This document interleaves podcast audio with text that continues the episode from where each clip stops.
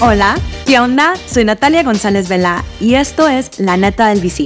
Les doy la bienvenida a este espacio donde la idea es que ustedes me pregunten lo que quieran de Venture Capital y yo les voy respondiendo como parte de un esfuerzo de democratizar el conocimiento de Venture Capital para emprendedores en la TAM.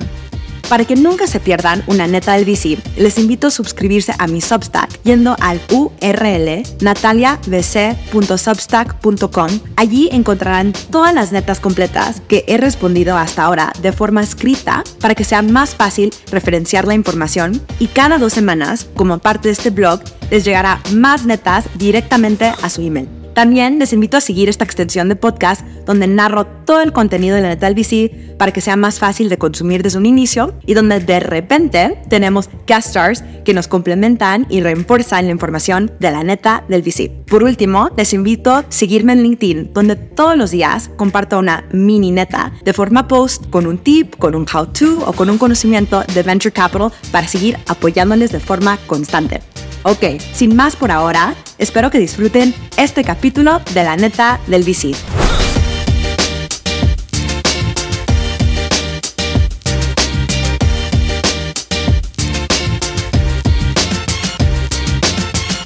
Bienvenidos de nuevo a la neta del VC.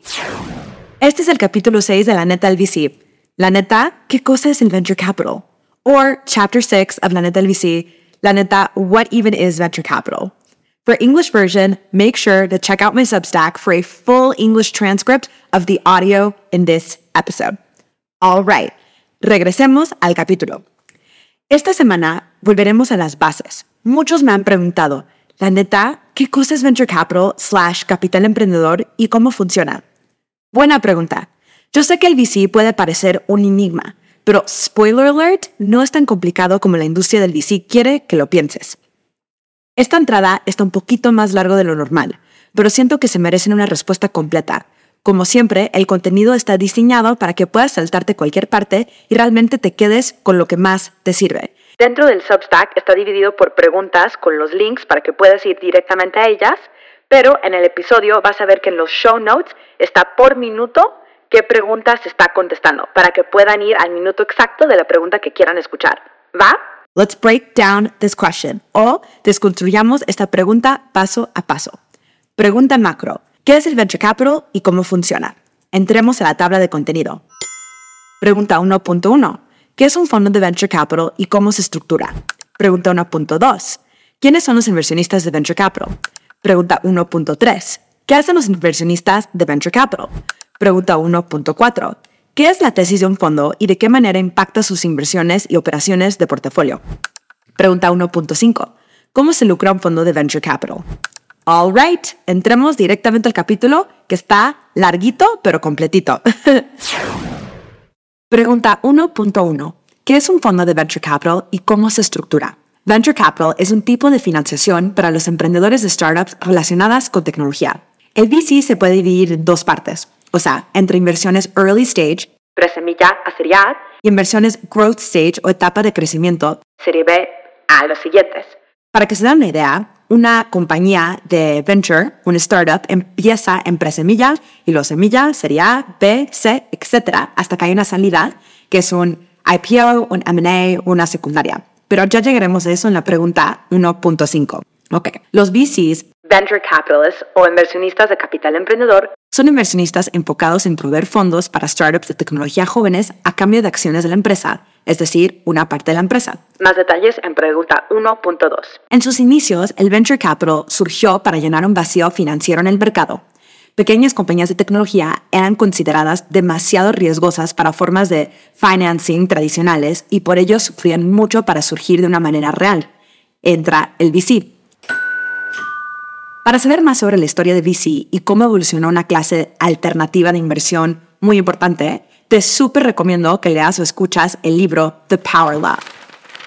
Una súper historia muy bien contada. También te recomiendo capítulo 9 de la neta del VC y allí incluyo un resumen de toda la historia de Venture Capital, que la neta está súper cool, me encanta. Nota, Dentro del mundo de financiación para empresas privadas, o sea, de tecnología o no, también pueden ser tradicionales, existen las firmas de PE, private equity o acciones privadas. Esas compañías puedes pensar que son como serie C-ish para arriba. Ahora, aunque el venture capital es una forma de PE, de private equity, ya que tanto el venture capital como el PE prueben financiación para compañías privadas que no cotizan en la bolsa, hay diferencias cruciales entre el riesgo que asumen, el alcance de las inversiones y los estilos de gerencia entre las firmas de VC y PE. Ampliaré este concepto en otros newsletters posteriores, pero si tienes curiosidad, te comparto una liga a un artículo que lo explica muy bien. Acuérdense que todos los links están dentro de la neta del VC. ¿Va? Ok. Para invertir en los emprendedores, los VCs deben crear un fondo. Te preguntarás, ¿qué es un fondo? un fondo es una forma jurídica que reúne dinero para que sea usado en un propósito específico.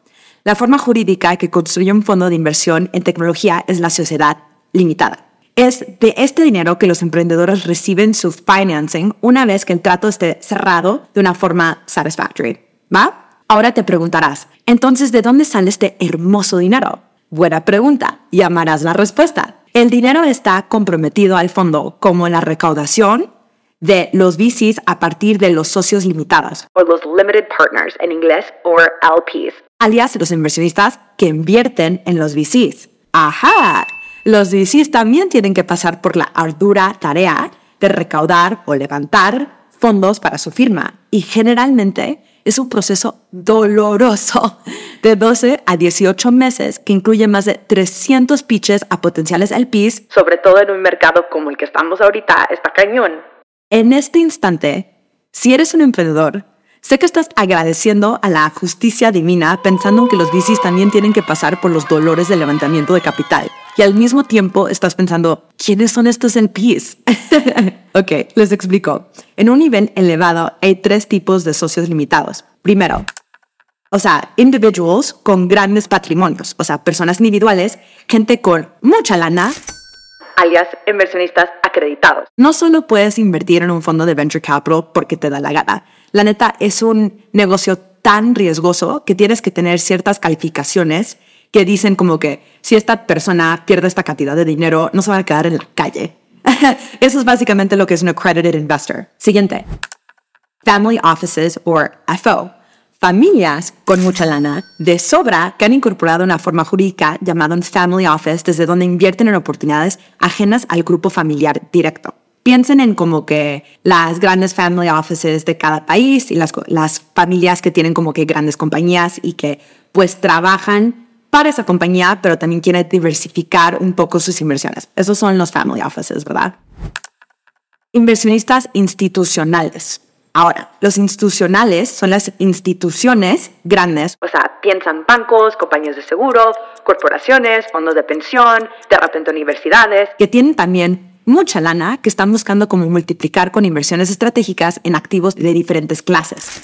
En el capítulo 6 de la letra VC les hice un diagram, o sea, un diagrama, creo que se dice así, no sé, donde queda muy claro cómo está la estructura legal de un fondo de venture capital. Piénsenlo como un sándwich, o sea, el fondo de venture capital está en medio, ¿verdad? Y los LPs están arriba y ellos invierten directamente en ese fondo. Y luego de ese fondo en la parte de abajo se invierten en todas las startups. Por si no lo sabías, apuesto a que te sientes bien imaginando que los VCs se tienen que agachar ante estos inversionistas para ellos poder ser inversionistas. Ah, pero espera, las cosas siguen mejorando. La gran diferencia entre los pitches de los emprendedores y los de los VCs es que los VCs dedican, pues la neta, todo su tiempo profesional y toda su energía en salir a buscar, invertir y apoyar a las startups de tecnología. Los LPs, por otro lado, son personas, familias o instituciones muy exitosas y gente muy inteligente, pero en la mayoría de las ocasiones o los casos, no siempre, no entienden a fondo cómo funcionan las empresas de tecnología y menos el venture capital. Esto puede jugar a favor o en contra de un VC. Les explico. Por un lado, trabaja en contra de los VCs porque es muy difícil comunicarle a otra persona o grupo de personas el valor de invertir en una oportunidad cuando están entendiendo poco sobre el tema, pero saben que el riesgo es alto. En esta situación, o sea, suena un poco así, el riesgo... Me has dicho que nueve de diez veces perderé todo mi dinero. Um, sí, logre ganarme el valor, el potencial exponencial de un gran acierto. En las mentes de los LPs. Por otro lado, el conocimiento limitado sobre tecnología es precisamente la razón por la cual un LP quiere invertir en venture capital. En este caso, los LPs saben qué cosas no saben y buscan a los que se supone que saben, que son los VCs, para ayudarles. A diferencia de los fundadores que en general hablan con una audiencia de conocimiento concentrado, los, los VCs hablan con una audiencia de conocimiento muy variado, los LPs, y compiten con diferentes tipos de activos para levantar capital. Este es el caso para la mayoría de los fondos de VC, aunque no para todos. Algunos fondos VC son lo que se conoce de estructuras de single LP o un solo LP y no tienen que pasar por el problema perdón, digo la oportunidad de levantar capital. Más info sobre esta estructura eh, de un solo LP en futuros como que boletines de la neta del VC, pero yo creo que también vale la pena mencionar que hay ciertos fondos con una tesis más concentrada y en general eso también ayuda a levantar del PIS porque luego puedes ligarte con el PIS estratégicos que no entienden precisamente de venture capital y de tecnología, pero entienden mucho del nicho específico de tu tesis de inversión y ahí es como que más fácil que ellos comprendan por qué es una buena idea invertir contigo. Ya llegaremos a todo eso en más detalle, pero me parece importante ir mencionándolo porque todo esto es como un rompecabezas y quiero que sepan cómo se va armando las piezas, ¿verdad? Una notita. En un nivel elevado hay dos tipos de activos, los tradicionales, que son bonos, acciones, efectivo, etc. Y los alternativos, bienes raíces, materias primas, acciones privadas como el venture capital, etc. Un VC compite contra todas las otras clases de activos para inversión en el PIB. Por ahora, lo que necesitas saber es que el VC es una de las inversiones más riesgosas, porque las compañías, o sea, las startups nuevas, estadísticamente hablando, fracasan mucho más de lo que triunfan. De hecho, este riesgo es tan elevado que está como que súper presente en la industria del VC en español, porque el venture capital generalmente en español se traduce a capital de riesgo. El peor nombre del mundo.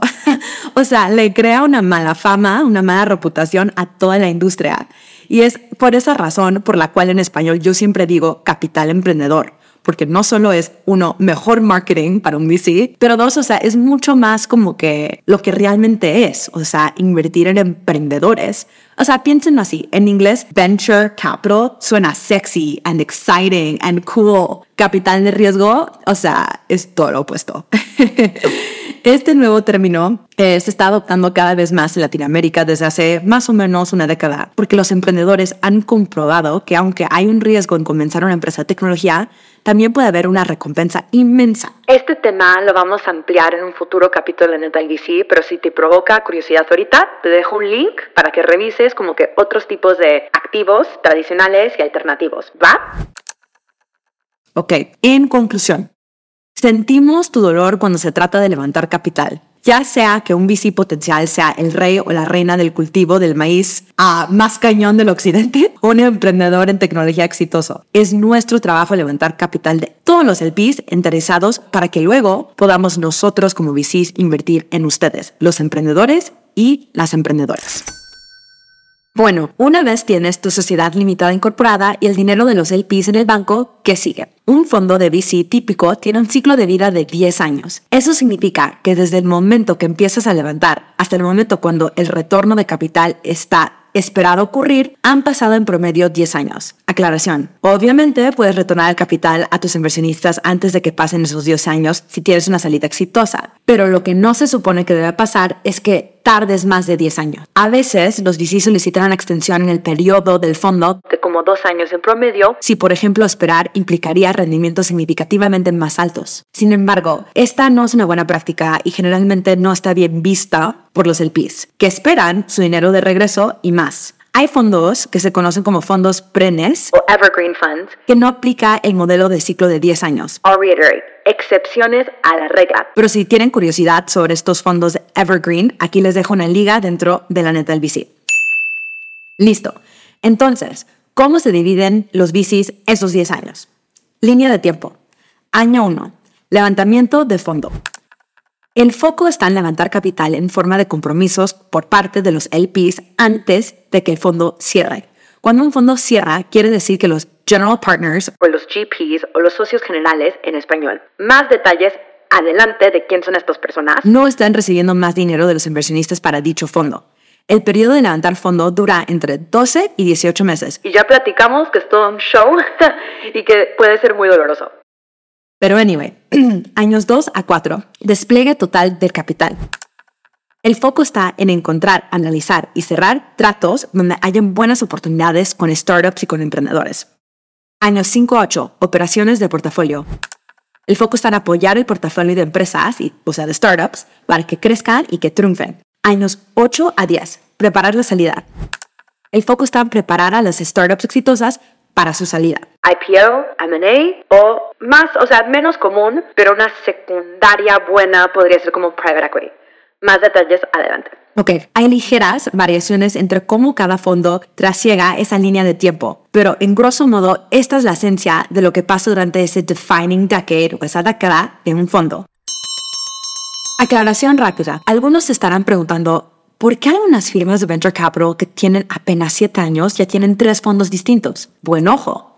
Eso es porque un VC generalmente empezará a levantar para el fondo 2 luego que el fondo 1 esté fully capitalized, o sea que ya tenga toda la lana, y esté totalmente enfocado en desplegar ese capital. Lleva un porcentaje que varía por fondo, pero después de cierto porcentaje ya como que invertido, dicen los VCs, ok, ahora de planear cómo levantar el próximo fondo. Como resultado, los fondos se apilan unos sobre otros en esos mismos 10 años. Para lograr esta dinámica, los GSPs deben demostrarle a los LPs que fueron capaces de encontrar y cerrar inversiones prometedoras como unicorns con el fondo 1 antes de que las oportunidades, o sea, frutifiquen del todo. Es un juego complejo. Requieren crecimiento positivo del portafolio del fondo 1, GPs resilientes y un montón de confianza y convicción. En el capítulo 6 de la neta del les hice un dibujito, o sea, unas líneas de tiempo que dividen los pasos de un fondo de VC y enseña cómo se amontonan uno encima del otro. Para ver el dibujito, les aconsejo ir a la neta del para que quede súper claro el tema. ¿Va? Ok. Neta, yo sé lo que están pensando. Nati, queremos saber dónde están las montañas de lana de las que siempre hablan cuando toquen el tema de VC. ok, estamos llegando al meollo del asunto, pero spoiler alert, estas fabulosas montañas de dinero son poco comunes. Igual, si no soportes más, ve la pregunta 1.5 para enterarte de cómo los VCs hacen dinero a través de los retornos y su carry, ¿va? Pero por ahora sigamos construyendo o armando el rompecabezas de Venture Capital en orden. Pregunta 1.2. ¿Quiénes son los inversionistas de Venture Capital? Los VCs son inversionistas enfocados en proveerle fondos a startups de tecnología nuevas a cambio de acciones. Más técnicamente, hay VCs de muchos colores y sabores en cuanto a su contexto y título. Hay muchos caminos alternativos hacia el capital emprendedor si quieres ser VC, pero si tuviera que nombrar los perfiles típicos de los VCs, sería algo así. Primero, el ex banquero de inversión slash ex consultor. En últimas, el VC es un arte que reúne las finanzas y el pensamiento crítico. Como resultado, muchos VCs han sido banqueros de inversión o consultores porque ambos trabajos dirigen profesionales con las habilidades básicas para ser un VC. O sea, si ya tuviste esos trabajos, es como un check muy básico de check, entiendes finanzas, check, sabes cómo pensar. Pero ojo, o sea, no todos los ex-bankers and consultants, o sea, hacen buenos VCs. Hablaremos más de ese tema en un futuro, porque sí es importante, pero es como una extensión. Regresamos al foco. Segundo, el operador experimentado. Un operador experimentado es un perfil de VC muy atractivo dado su habilidad de entender tanto el funcionamiento interno de una startup como la ejecución de estrategias para el crecimiento y desarrollo de una startup. Siguiente, el emprendedor o la emprendedora. Tal vez has tenido éxito como emprendedor o emprendedora de tecnología, tal vez no. Eso no es como que lo más importante si quieres ser VC. Te lanzaste a hacer algo que pocos hacen, lo intentaste. Esta tolerancia al riesgo, comprensión de primera mano y compromiso a largo plazo con nuevas aventuras es imperativo en un VC. Entonces, esos son los perfiles más comunes. Em, pero, como muchos emprendedores lo han experimentado, no es común hablar con un GP, o sea, un socio, en el primer pitch. Entonces, ¿quién les estás hablando? Es súper importante de entender tu audiencia, or know your audience. Primero, un VC junior a un VC senior. Los VCs de diferentes niveles tienen diferentes títulos. O sea, desde los VCs más juniors hasta los más seniors existen como que varias o varios títulos de este hierarchy dentro del fondo. O sea, podría ser algo así. Analista, asociado, senior asociado, vicepresidente, principal o principal y luego ya sigue el socio. Entonces ya socio es otro nivel, pero esos otra vez son como que los niveles. Los voy a repetir para que queden claros. Analista, asociado, senior asociado, vicepresidente, principal. Estos VCs son de la confianza de los GPs o los socios, pero no tienen la capacidad de tomar la decisión final sobre la inversión. Sin embargo, son las personas con la habilidad de llevar tu idea hasta lo más alto para la consideración de los GPs. Sé que puede ser frustrante hablarles a los miembros junior cuando quieres hablar con la persona a cargo, pero piensa que la persona a cargo puso estos otros VCs allí por una razón. Trátalos con respeto, tal y como ellos deben tratarte a ti obvio, y da todo de ti para posicionarte a ti y a tu startup en un lugar alto en esa escalera interna. Siguiente, socios generales, General Partners, GPs, alias gerentes del fondo.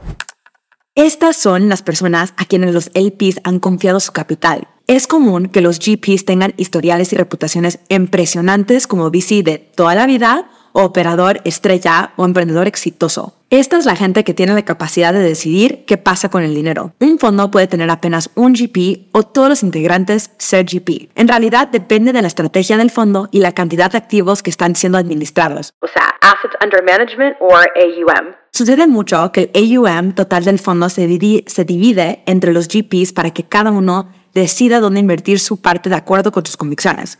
Los demás VCs del fondo trabajarán para apoyar a los GPs en sus decisiones de inversión y esfuerzos al apoyar el portafolio. Siguiente, otros socios. Hay una gran diferencia entre socios y socios generales. Un socio es un VC senior que ha demostrado su capacidad y su merecimiento del título, sin embargo, esto no significa automáticamente que ya tiene el mismo peso, derechos o compensación que un socio general. Los títulos de otros socios pueden ser estos. Primero, socio. O sea, solo socio. Alguien que está en fila para volverse GP, pero todavía no. Fondos como A16Z, Andreessen Horowitz son la excepción en cuanto al uso de este título de socio. Hay ciertos fondos que usan socio para todos y la verdad es bastante confuso porque la neta no son socios.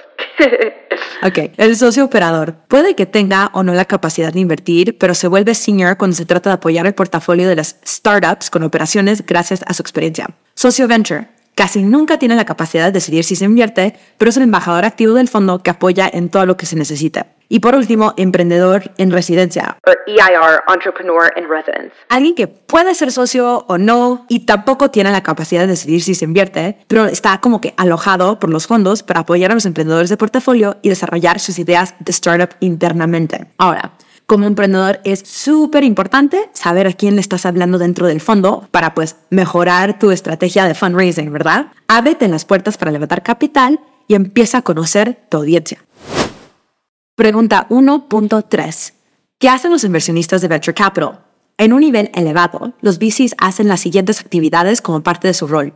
Pienso que esta es una pregunta súper importante, ¿eh? porque la neta la gente piensa que en general el trabajo en VC solo es conocer founders, lanzar como que rondas grandes, eh, decir que no, ir a eventos, o sea, que todo eso sí es parte de la chamba, pero no es, o sea, no es todo. Hay muchos otros componentes de la chamba que siento que la gente en general no conoce. Entonces, let's go through it. Primero, oportunidades potenciales. Investigación, búsqueda, análisis, feedback, negociación, cierre y ejecución de las diligencias obligatorias financieras, legales, tributarias, laborales de las oportunidades potenciales. O sea, hay mucho trabajo por detrás de cómo se estudia una oportunidad, ¿verdad? Las empresas del portafolio. Apoyar a las empresas o las startups del portafolio de acuerdo con la capacidad requerida, incluyendo, pero no limitado a, ayudar a reclutar talento, preparar introducciones estratégicas, participar en las juntas directivas, etc. Operaciones internas asistir con levantamiento de fondo, desarrollo de procesos, administración de fondo. O sea, esas son todas las cosas que pasan inside a venture capital firm, o sea, desde adentro, ¿verdad? No de como forma externa. Y lo, los esfuerzos externos, que son el networking, las, las iniciativas de la comunidad, construcción de marca, que todo es súper importante al tema reputacional, que para un VC es un gran parte del valor agregado que podrían aportar al emprendedor. Y mira, con gusto explicaré estos labores um, en una publicación futura a detalle, pero por ahora quiero hacer un hincapié en el asunto del feedback. Creo firmemente que uno como VC tiene la responsabilidad de darle feedback a los emprendedores. Siento que es una parte crítica de nuestro trabajo sobre las razones por las cuales la startup no encajó con nuestra tesis o cómo su startup pitch podría mejorar para futuros encuentros, etc. Si como emprendedor no recibes este feedback o retroalimentación de tu VC, definitivamente deberías pedirla.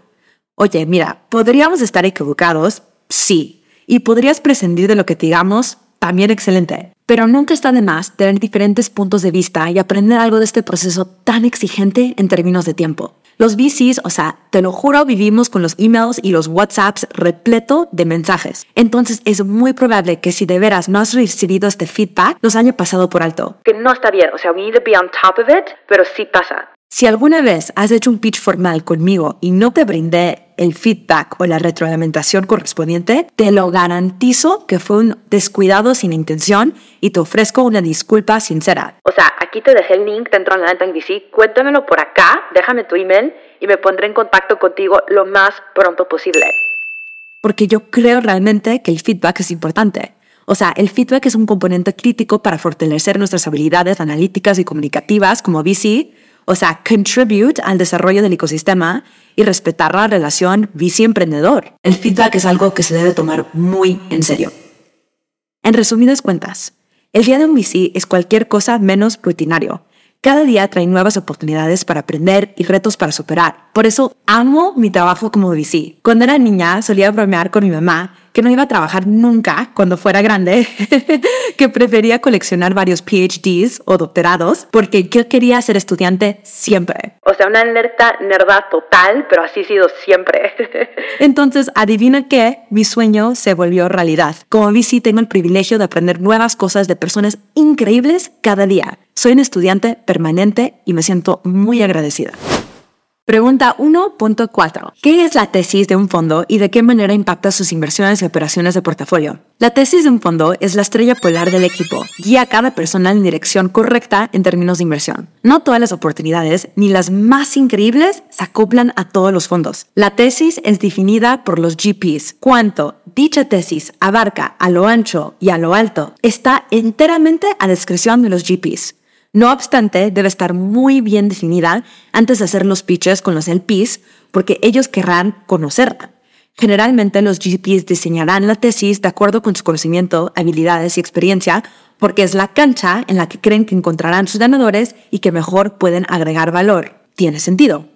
Por ejemplo, si los GPs han sido inversionistas exitosos en compañías B2B SaaS y operadores, emprendedores, entonces ellos querrán probablemente enfocarse en levantar un portafolio para empresas B2B SaaS. O tal vez no. en realidad depende de varios factores. Existen infinitas variables en el desarrollo de una tesis, pero enseguida te brindo un panorama general de los grandes temas que debes considerar como emprendedor al intentar evaluar si la tesis de un fondo es compatible contigo. ¿Va? Empecemos paso por paso con la región. ¿Solo Brasil? ¿Solo Latam? ¿Solo USA? ¿Una combinación global? Conoce dónde invierten los fondos y dónde no. Los factores macro y microeconómicos de cada región tienen una gran relevancia para un VC a la hora de asumir un riesgo. Siguiente, la etapa. Desde presemilla hasta serie B o solamente un pedacito de la montaña rusa que es el emprendimiento. Debes entender en cuáles etapas, ahora y a futuro, este fondo puede apoyar tu emprendimiento. Siguiente, sector generalistas, es decir, cualquier industria, o una industria específicamente. Ten en cuenta que aunque un fondo diga que son generalistas, en general excluyen industrias que requieren un elevado nivel de expertise, como la biotecnología. Pero no teman mis emprendedores de la biotecnología. Hay muchos fondos especializados en este tema. Siguiente, modelo de negocio. Solo SaaS, solo B2B, solo B2C, solo crédito. Ten presente que a menudo los VCs harán una distinción entre modelos de negocios ligeros en activos, o sea, más software, y modelos de negocio con un gran volumen de activos, o sea, more hardware, hardware y CapEx heavy. Los VCs tienden a huirles a los modelos de negocios con un gran volumen de activos, así que asegúrate de haber pensado en ello antes de ponerte en contacto con un VC. En general, o sea, no les encantan los venture businesses que tienen un nivel de activos muy alto, porque es como que pesado el negocio en el sentido de que es más costoso y cada unidad en general tiene menos rendimiento pero entremos a eso más detalle en un futuro capítulo de la VC, ¿va? Porque ese es otro tema completamente. Siguiente, líder o seguidor. ¿Quieren ser quien pone los términos y lidera con el cheque más grande? ¿O simplemente ir con la marea y seguir la corriente vía un cheque más pequeño? Cualquier enfoque estará bien, siempre y cuando recuerdes que los inversionistas líderes tienden a ser más activos en apoyar a los emprendedores. Pregunta 1.5. ¿Cómo se lucra un fondo de venture capital? Este es el momento que han estado esperando.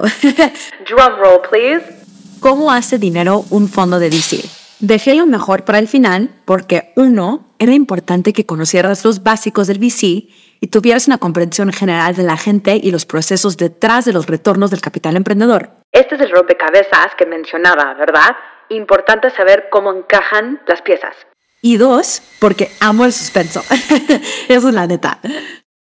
No, no, no, pero entremos bien a este tema. En resumen, un fondo de VC hace dinero cuando las compañías del portafolio salen con una valoración atractiva. Hora de ejemplos. Les adelanto que yo creo que estos ejemplos son mucho más claros de forma pues como que visual. O sea, es más fácil leerlo que escucharlo para captar bien el ejemplo, porque hay muchos pedacitos nuevos y pues de repente hay un poco de mate. Entonces mi consejo es que lo escuchen, pero que también vayan al capítulo 6 de la neta del VC para hacer referencia. ¿Va?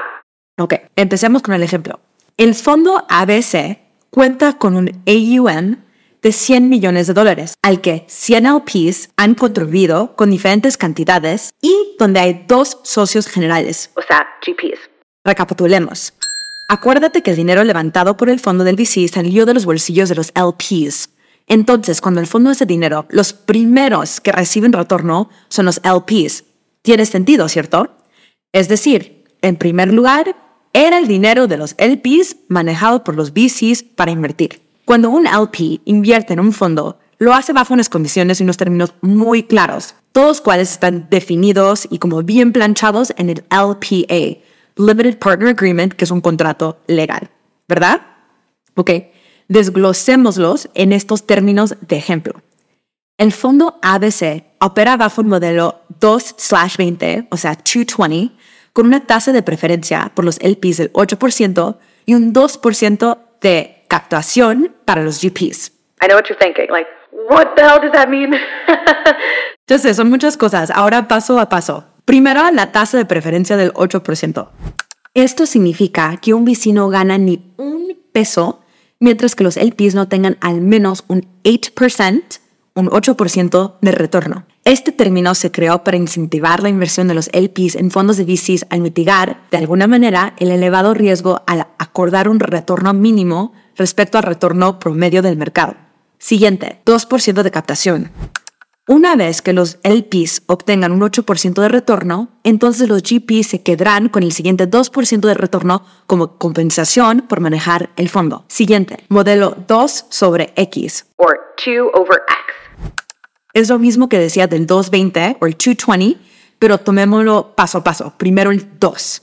Primero el 2 significa que el fondo le va a cobrar a los LPs una tarifa administrativa de su capital del 2%. Ojo, este 2 no es el mismo 2 de la captación, son distintos. Básicamente, el 2% de la tarifa administrativa es el sueldo que un LP le paga a un VC para manejar su dinero. La tarifa administrativa de 2 a 2.5% se cobra anualmente como un porcentaje del capital total comprometido por parte de cada LP. Ok, siguiente, modelo X sobre 20. We're going to focus on the denominator o el denominador, creo que así se dice. Ahora, el 20, alias interés demandado o carried interest en inglés, se refiere a que cuando un LP invierte en un fondo de VC, está de acuerdo con lo que los GPs se queden el 20% del total del retorno del fondo sobre 10%. De aquí proviene el modelo de negocio de interés de vengado, o sea, 80-20 o 80 sobre 20, lo que significa que sobre el 10% de retornos o de ganancias, cada dólar del retorno se reparte así, 80 centavos para los LPs y 20 centavos para los GPs. Llevemos este ejemplo al siguiente nivel. ¿Listos? Follow me here. I know it can get a little hairy porque se enreda un poquito. Durante un año, el fondo genera una tasa de retorno interna, o sea, internal rate of return or IRR, del 26%. En promedio, un fondo de VC busca generar un IRR de entre 20% a 35%. Fabuloso, pero ¿cómo se reparte entre los LPs y los GPs? Ok, El 8% inicial se va completo para los LPs, ya que su tasa de preferencia por comprometerse al fondo es del 8%, ¿verdad? De ese capital. El siguiente 2% se va completo para los GPs que administran el fondo. El 16% restante se reparte 80-20, 80-20 entre los LPs y los GPs. Por eso, un 12.85% adicional va a dar donde los LPs y el 3.2% donde los GPs. Ahora, si lo sumamos todo, los LPs están ganando un 20.8% y los GPs un 5.2%. Podrías estar pensando, no manches, Parece mucho trabajo para apenas recibir el 5.2%, ¿verdad? Pero recuerda que los GPs sacan su porcentaje del total del fondo, mientras que los LPs solo lo hacen a partir del capital que inicialmente invirtieron. Con eso en mente, digamos que uno de los LPs invirtió un millón de dólares al fondo. Entonces, ese LP tendrá un retorno del 20.8%, lo que equivale a un 208 mil dólares en retorno o sea, sobre su millón, ¿verdad? Bastante bueno teniendo en cuenta que es una inversión pasiva. Los otros LPs del fondo también recibirán su 20.8% de las cantidades invertidas por ellos. Por esto es que el capital emprendedor es una inversión tan atractiva potencialmente. Ahora bien, los GPs ganan el 5.2% del fondo de 100 millones, lo equivale a un retorno de 5.2 millones y hay dos GPs. Entonces, para no complicarnos, cada uno se queda con 2.5 millones. Por esto es que ser VC es potencialmente muy lucrativo. Ahora bien, completemos el círculo. Algunos estarán pensando, pero Nati, ¿qué pasó con el 2% de la tarifa administrativa? Exacto. Si tenemos en cuenta que ese 2% y súper simplificamos los cálculos eliminados de las pequeñas variables operativas del fondo y etcétera, pues ese año el fondo ganó un 7.2%. Nada mal, ¿no? Platiquemos un poquito más puntualmente de los retornos de un fondo de capital emprendedor. Para facilitarles esta conversación, hice un dibujito, un diagram, en el capítulo 6 de la del VC que enseña las segmentaciones de los retornos. Les aconsejo que vayan a revisarlo porque pone todo mucho más claro. Usemos otro ejemplo para terminar de entender cómo los VCs obtienen rendimientos. En este caso, veamos el efecto multiplicador de una inversión. El fondo ABC invierte 10 millones en un startup valorado en 50 millones por el 20% de la empresa. Viajamos en el tiempo y ya pasaron 7 años. La empresa va a ser comprada por un billón de dólares. ¡Wow! That's great. O sea, sí. Durante los últimos 7 años ha habido varias rondas de financiación para la compañía y por tanto el cap table cambió.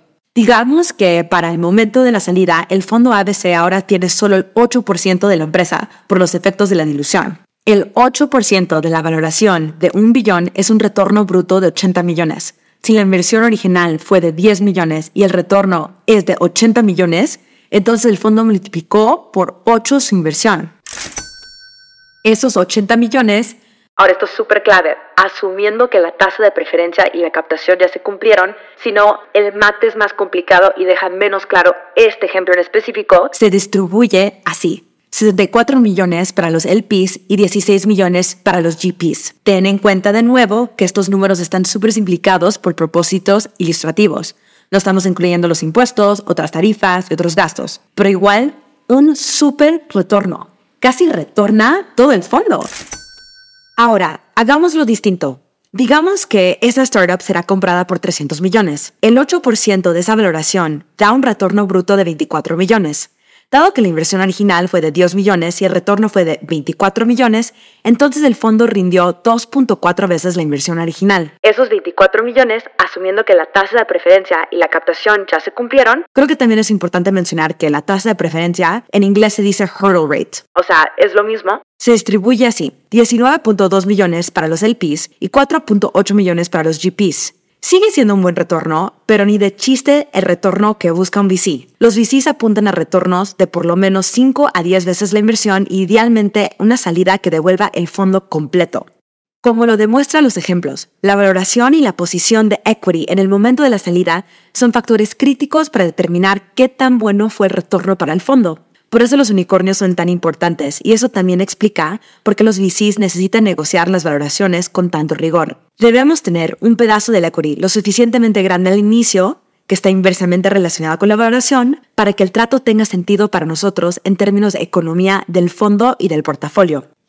Así es como los VCs hacen dinero.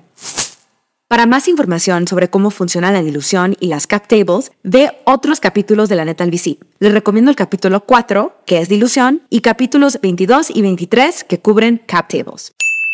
Ahora, notas rápidas. Sobre las tarifas administrativas. Están diseñadas para ayudarle al fondo a cubrir gastos del fondo, o sea, por ejemplo, los salarios, otros servicios de contratos, tecnología y otros gastos generales y de funcionamiento. Esta es esa tarifa de 2 a 2.5%. Las tarifas administrativas no se consideran ganancias para los GPs, eso es súper importante. Ahora, sobre el interés de vengado o el carried interest en inglés.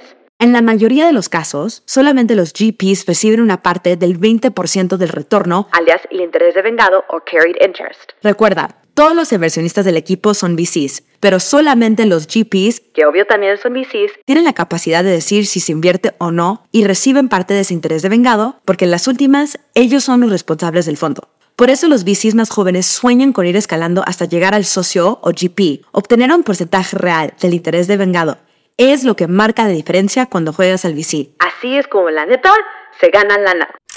O hay el potencial de ganar lana. Ahora, sobre los retornos. Como lo vimos en los ejemplos de arriba, podrás ver que los VCs miden el retorno en términos de un porcentaje de IRR o como un múltiplo del tamaño del total del fondo. Un VC le apunta a un múltiplo de al menos tres veces, pero en la meta es obtener un retorno de 10 plus veces la cantidad invertida. Entran los famosos unicornios. La verdad es que un retorno de 10 veces o 10x es muy unusual.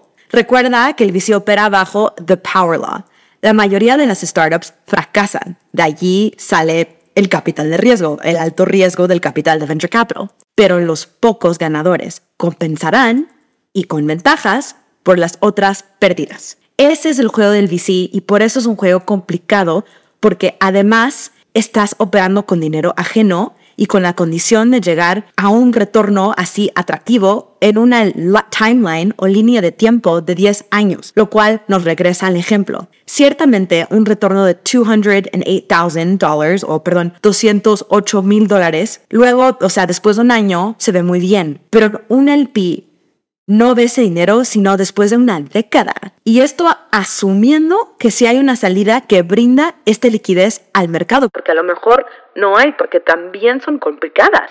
Aquí es donde entra el concepto de valor de tiempo de dinero. Y nos explica por qué los LPs prefieren invertir en activos más tradicionales, o sea, más líquidos. En inglés, valor del tiempo del dinero se llama time value of money. Básicamente, lo que el concepto de valor del tiempo del dinero nos dice es que cualquier cantidad de dinero vale más hoy que esa misma cantidad en cualquier momento del futuro, dado su capacidad de generar ganancias mientras ese tiempo pasa. Por ello, como LP, si vas a esperar todo ese tiempo por el retorno, pues más vale que sea súper grandioso, ¿sabes? Con eso en mente, los VC realmente se sienten presionados y por ello son tan particulares con sus inversiones. Créeme, no nos gusta andar diciendo que no a cada rato. De hecho, es la parte de mi trabajo que menos me gusta. Me desahogo con mis amigas o amigos algunas veces y les digo que me siento como neta. Un professional dream crusher, o sea. ¿Cómo se dirá? Una destructora de sueños profesionales y lo odio. Sin embargo, los VCs no somos estrictos con las inversiones porque nos da la gana de ser unos rudos. Así son los negocios. Los VCs tienen la responsabilidad fiduciaria de manejar el dinero de los LPs tan prudente y estratégicamente y éticamente como sea posible para obtener los retornos esperados. Y eso, desafortunadamente, viene en una gran caja llena de nos. Ahora, de vuelta a la pantalla. Las ganancias potenciales para quien maneja un fondo suenan bien, ¿verdad? Pues sí, pero esa recompensa depende de que el fondo haga retornos fuertes o alguno, en el peor de los casos. Y la neta, pasa más de lo que crees. Entonces, ¿cuál es la clave para los retornos? That's right. Las salidas o exits en inglés. Neta, ha habido salidas grandiosas, pero siguen siendo una rareza en la TAM. Aunque confío plenamente que la región seguirá evolucionando en este aspecto, todavía hay una gran inquietud tanto entre los LPs como los DCs sobre invertir en América Latina basada en las salidas. Sin salidas, no hay retornos, así de simple. Ahora, hay algunas salidas que le alegran la vida a un VC. En general, son tres. Salidas serie a serie. Alias secundarias o en inglés secondaries. Hay algunas inversionistas que les gusta invertir en etapa, por ejemplo, semilla y salirse en la serie B, lo cual está bien, siempre y cuando los retornos tengan sentido para tu fondo. Sin embargo, esas no son las salidas gloriosas que les en TechCrunch. Siguiente.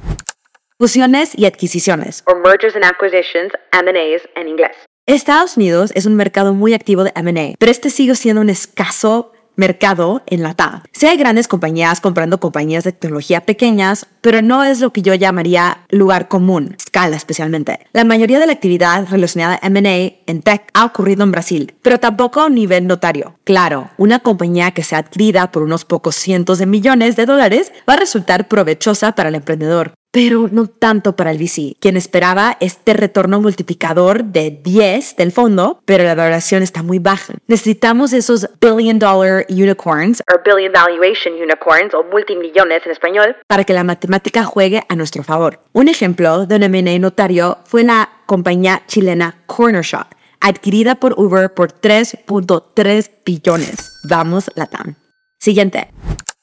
Oferta pública inicial o OPI O initial public offering or IPO en inglés. Para la mayoría de los emprendedores, su sueño es hacer sonar la campana de apertura del Nasdaq, indicando que su empresa se apertura al mercado público para venta de acciones a inversionistas retail, o sea, gente como tú y yo, normales, que podamos invertir en el mercado público. ¡Qué emoción! Pero ahora, aunque es un desenlace hermoso, viene con su propio combo de complicaciones como ser rico en papeles versus ser rico rico, o no saber si vender o doblar la apuesta. Sin mencionar que en este mercado las acciones de tecnología han recibido una paliza terrible. De cualquier forma, hacer un IPO es un gran paso para una compañía. Ahora, seamos totalmente transparentes. Sí, la neta, los VCs quieren salidas de nivel unicornio. ¿Por qué? Pues porque así ganamos más dineros para nuestros LPs y para nosotros mismos. El VC es un negocio. Habiendo dicho eso, en mi humilde opinión, los mejores emprendedores son los que no están enloquecidos por volverse unicornios, sino aquellos quienes están inspirados a hacer grandes cosas y enfocarse completamente en hacerlas, en dedicarse a sus clientes, obsesionarse con su producto y enfocarse en su execution. Neta, el nombramiento de unicornio, debido a la valoración, tiene un aire de métrica vanidosa. Se tenía que decir y se dijo. No dejes que te distraiga. Es muy importante tener una meta hacia la cual dirigirse, pero esa meta no debe ser volverte unicornio. Debe estar más orientada hacia construir una empresa sostenible que enamore a tus clientes. Mira, para mi desgracia, los unicornios no existen en la vida real, pero las super startups y las super empresas sí. Enfócate en construir algo real, que si lo haces, entonces el título de unicornio te va a seguir. No tendrás ni que preocuparte por ello.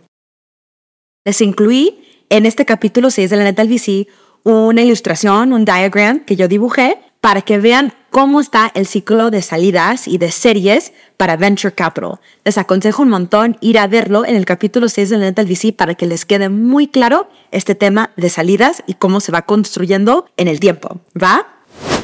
En conclusión, el VC es difícil. Es difícil empezar, difícil hacerlo día tras día y difícil ganar. Habiendo dicho eso, si amas aprender, respetas a los emprendedores y eres rigorously resiliente en tus esfuerzos, entonces valdrá la pena el esfuerzo detrás de ser VC.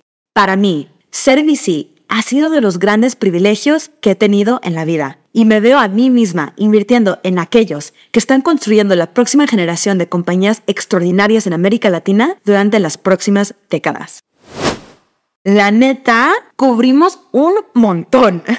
Felicidades si llegaste hasta el final. Todavía hay mucha tela por cortar en lo que se refiere el VC, pero creo que en este panorama te da una idea muy sólida de lo que es el capital emprendedor o el venture capital y cómo funciona sin complicarnos de más. O al menos eso espero.